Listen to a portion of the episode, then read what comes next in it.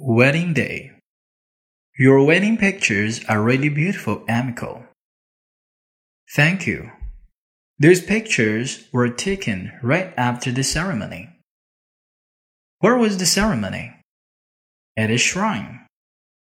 When people get married in Japan, they sometimes have the ceremony at a shrine. That's interesting. Were there a lot of people there?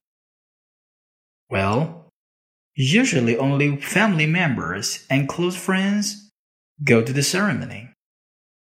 But afterward, we had a reception with family and friends. So, what are receptions like in Japan? There is a big dinner. And after the food is served, the guests give speeches or sing songs.